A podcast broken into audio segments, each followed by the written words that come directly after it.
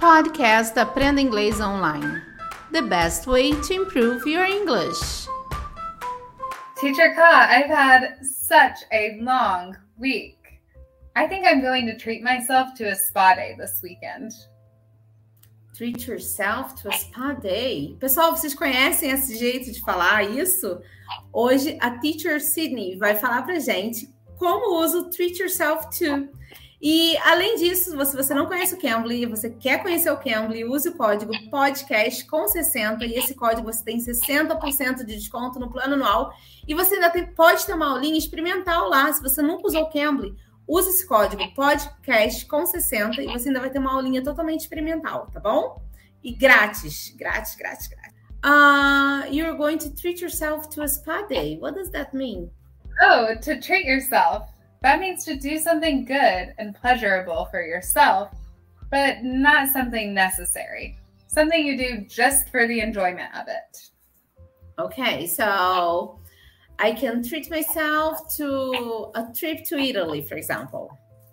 Yes, of course. I like to treat myself to getting my nails done, to getting fancy coffees, and to going out to nice restaurants. Oh, me too. I love going to nice restaurants. I treat myself a lot to nice restaurants. I love eating, so I love going to nice restaurants.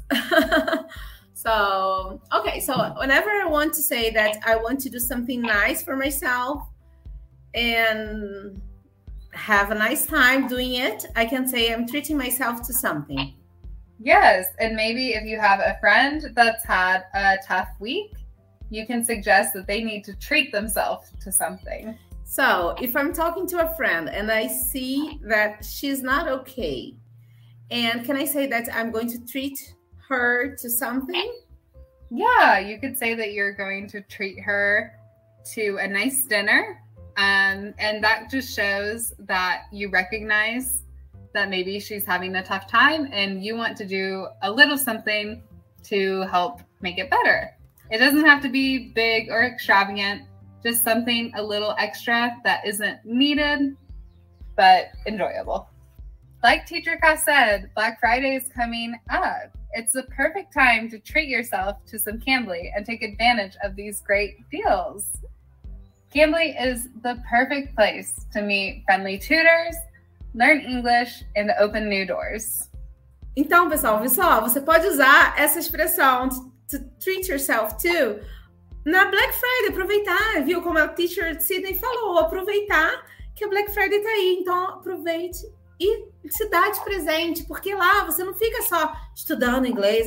Não, você foca no que você precisa, no seu interesse de trabalho, ou então para viajar. Você foca no que você quer e você encontra tutores maravilhosos, amigáveis, tudo que você vai amar, tá bom?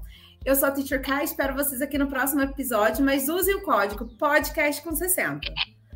Thank you, Teacher Sydney, for your help. Thanks a bunch and hope to see you soon. Bye bye, guys. Bye bye. Bye. Take care. You can. You can be.